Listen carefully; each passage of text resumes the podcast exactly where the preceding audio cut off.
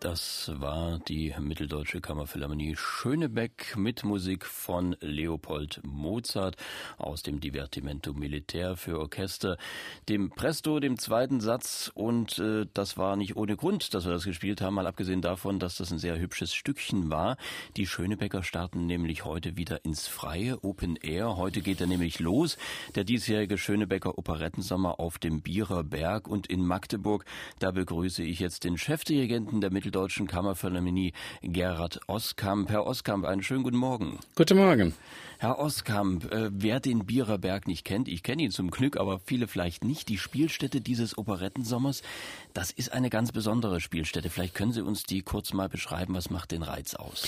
Also es ist mitten im Wald, ähm, da um rundum ist ein kleiner Zoo und ähm, da sind so Bänke, wo 850 Leute Platz finden und ähm, das wird dann jedes Jahr äh, wieder wieder neu gestaltet mit mit Bühnenbild und so weiter. Natürlich äh, beleuchten können wir nicht machen da und äh, es ist jeden Tag anders. Die Sonne scheint mal, es wird wie heute eisekalt oder es wird sehr warm. Es ist äh, immer unterschiedlich und das meiste, was wo wir sicher sind, ist, dass der Esel irgendwann während der Vorstellung sich auch meldet. Und Sie bringen in diesem Jahr Karl Zellers Vogelhändler auf die Bühne. Das ist ja einst einer der Operettenreiser schlechthin gewesen, mit Hits wie der Christel von der Post, äh, der Post oder dem Prodekan. Eine launige Verwechslungsgeschichte. Wie kann man denn heute so ein Stück auf die Bühne bringen, die, die quasi auch entstaubt? Denn so ein bisschen ist es ja auch so ein bisschen mit dem Begriff Liebenswerk altmodisch konnotiert. Wie frisch ist es bei Ihnen?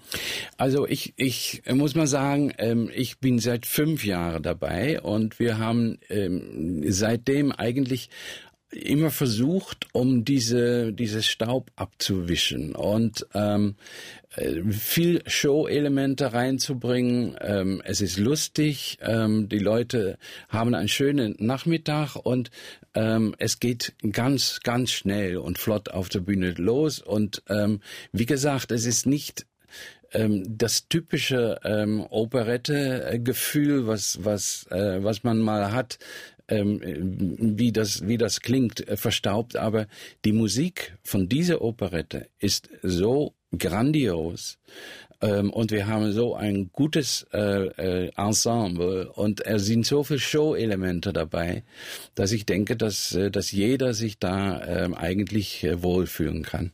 Herr Oskamp, bei Operette, da verschätzen sich ja dann doch selbst gestandene Dirigenten oft mal. Das ist das scheinbar Einfache, das aber dann doch eher schwer zu machen ist. Sie sind ja nun ein in sehr vielen Genren erfahrener Dirigent. Worauf kommt es denn an bei der Operette, speziell auch bei dieser?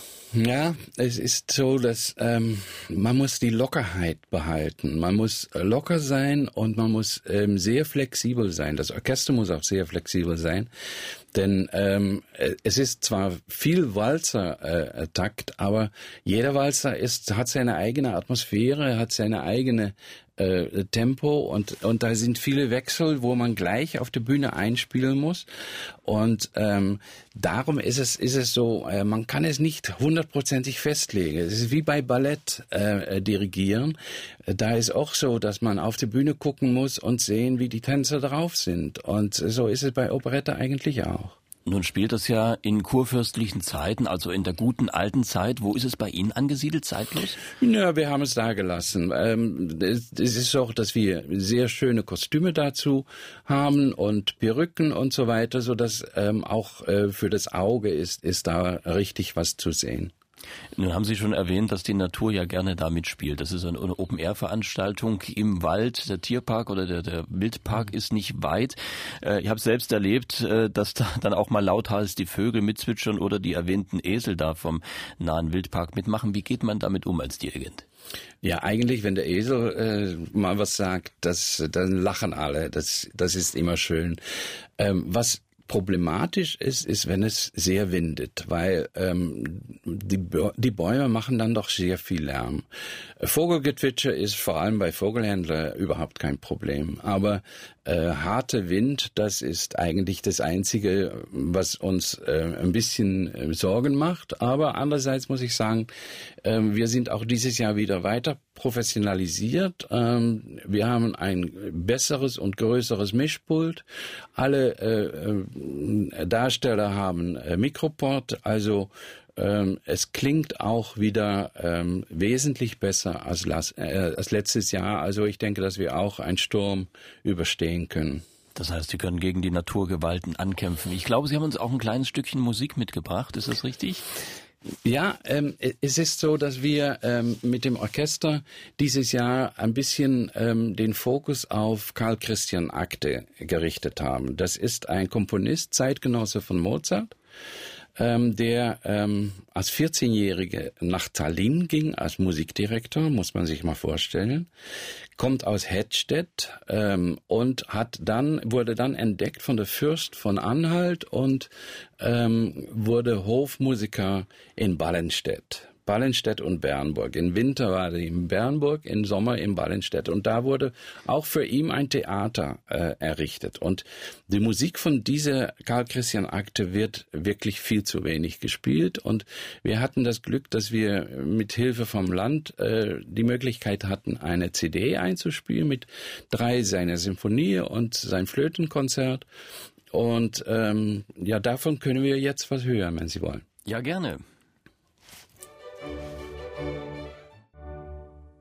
Musik von Karl Christian Akte, ein Mann, den man einfach wiederentdecken musste, glaube ich, und dann noch in dieser famosen Einspielung mit der Kammerphilharmonie Schönebeck und mit deren Chef Gerhard Oskamp bin ich im Gespräch hier bei MDR Klassik. Herr Oskamp, Akte wird bei Ihnen auch in der kommenden Spielzeit eine wichtige Rolle spielen. Ja, ja, wir bleiben dabei. Es ist, es ist unglaubliche Musik eigentlich. Das ist äh, so schade, dass das vergessen ist. In der nächsten Spielzeit werden wir ähm, auch ähm, sein Konzert für Violine, Cembalo und Orchester spielen. Da gibt es eine Kindersymphonie, die wir in bestimmte äh, äh, Vorstellungen auch mitspielen. Und es gibt ganz interessant eine ähm, Fuga, kleine Fuga über den Namen Akte. Also wie Bach das gemacht hat, B-A-C-H, hat Akte das gemacht, A-G-D-Z-T-H-E. Und ähm, das ist eine ganz schöne Fuge geworden. Und die werden wir als, als so ein kleines Leckerbissen dazu geben. Das wird also in der kommenden Spielzeit einer der Höhepunkte werden. Und jetzt steht erstmal der Operettensommer an. Heute Abend geht's los. Ein bisschen kalt ist es natürlich heute Abend. Ähm, das geht ja bis Ende Juli. Wie richtet man sich denn da ein als Orchester auf dem Bierer Berg? So lange Zeit, dann fast jeden Abend eine Vorstellung. Äh, haben Sie es da einigermaßen angenehm? Also eigentlich, äh, ja, wir haben eine Graben. Wir sind unter Dach als Orchester. Ähm, ich stehe ein bisschen draußen. Also ich hoffe immer, dass es nicht allzu sehr regnet. Und ähm, das Orchester ist unter Dach und ja, wenn es kalt ist, ist es da drinnen auch kalt. Das, äh, da kann man nichts machen. Und äh, weiterhin, äh, es geht jeden Tag um 16 Uhr los und wir sind um, um 18.30 Uhr durch und eigentlich ist es eine ganz schöne Atmosphäre. Das Orchester genießt es auch. Wir haben äh, meistens keine andere Probe an dem Tag, also es ist nur dieses und äh, das macht große Spaß. Sie müssen auch denken, da sitzen wirklich jeden Tag 850 Leute, die sich amüsieren, die da äh, reagieren, die, die, die fröhlich sind und äh, auch wenn es regnet, regnet, dann sitzen die plötzlich alles alle unter einem Plastik, äh, äh, so, so, so eine Poncho. Ich merke immer, dass es regnet, wenn es anfängt zu knistern hinter mir. Und dann gucke ich um und dann sehe ich da alle in, in so, so ein, äh, das ist eine, eine nicht zu beschreibende Atmosphäre dort. Da wollen wir mal hoffen, dass die Regentage überschaubar bleiben. Ich habe mal durchgezählt, es sind insgesamt 23 Aufführungen, ähm, fast jeden Tag eine, wie gesagt. Wie erhält man sich denn auch über einen solchen Zeitraum die Frische, wenn das Werk jeden Abend ist? Das braucht man ja eigentlich für so eine Operette, diese Frische. Ja, ich denke, dass es auch hilft, dass ich nicht alles alleine dirigieren muss. Ich habe eine sehr gute Assistentin, Maxim Böckelmann, der äh, übernimmt die Hälfte der Vorstellungen und das heißt, dass äh, auch das Orchester immer wieder äh, aufpassen muss, weil der es natürlich äh, hier und da mal anders macht als ich Und ich glaube, äh, damit bleibt es ausfrischt. Und ähm, das einzige Stressige an das Ganze ist, wenn man morgens aufsteht, dann geht es gleich ins Internet, um den Regenradar anzugucken. Und das bleibt man machen bis um 15 Uhr, bis man zu Berg fährt. Und das ist wirklich Stress, einen Monat lang. Wie, wie, weit, wie weit gehen Sie damit sozusagen Platzregen und Gewitter, da lässt man es dann ausfallen oder wie? Na, ausfallen äh, ist eigentlich bislang noch nie äh, wirklich passiert. Äh, es ist mal passiert, dass wir eine Vorstellung ähm, au, ähm, abgebrochen haben und die dann später äh, wiederholt haben. Äh, meistens an den Sonntag danach dann um, um elf oder so. Und dann müssen wir zwei Vorstellungen an einem Tag machen. Aber letztes Jahr ist das zum Beispiel äh, gar nicht passiert. Es ist mal so, dass wir zehn Minuten unterbrechen und äh, wenn es dann äh, wieder trocken wird, dann wird die Bühne erstmal geschrubbt und dann geht's wieder weiter. Dann haben Sie gesagt, jeden Abend so 850 Zuschauer etwa. Das ist ja dann quasi voll, der, der Laden. Ähm, was ist das für ein Publikum, das zu Ihnen kommt auf den Bierer Berg? Ist das nur so aus der, äh, was heißt nur, ist das aus der Region oder kommen die Leute mittlerweile auch schon von weiter her? Die kommen von sehr weit her. Äh, man sieht, man sieht Autos aus Berlin, man sieht Autos aus Leipzig und äh, unsere Schwesterstadt Garbsen zum Beispiel, der vor drei Jahren ähm, ist eine Person da gekommen und das nächste Jahr war ein Bus da und dieses Jahr kommen sie mit zwei Busse. Also es ist wirklich so etwas, was ähm, sich für, für die ganze Gegend eigentlich zu einem äh, Highlight gemacht hat. Das klingt aber jetzt, was Sie sagen, so, als ob man sich jetzt nicht unbedingt spontan entschließen sollte, da hinzufahren, sondern vielleicht doch vorher reservieren. Naja, äh, man kann seit diesem Jahr, und das ist auch was Gutes, über Internet äh, ein Ticket buchen und wir haben eigentlich für fast alle Vorstellungen noch, noch Tickets da. Und ähm, wenn es ganz hart kommt, ähm, ach, dann finden wir eine Lösung. Okay.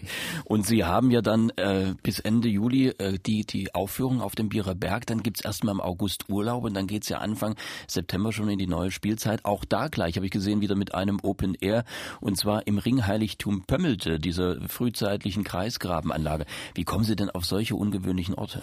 Naja, äh, ich war sehr, sehr begeistert davon, dass das äh, da äh, eröffnet wurde und ähm, ich war eigentlich da auch dabei, als es zum ersten Mal äh, dem Publikum vorgestellt wurde. Und dann habe ich gleich gesagt, da müssen wir auch spielen. Und äh, wir haben zum Beispiel da auch mal ein Experiment gemacht äh, von Gabrieli, so ein zwölfstimmige äh, Stück, äh, dann auf, auf drei verschiedene Stellen an diesen äh, riesigen äh, Ring da und ähm, das äh, akustisch dann zusammenzukriegen, das war schon schon interessant und ähm, ja, wir wir spielen dann an verschiedenen Stellen da in in dem Ringheiligtum.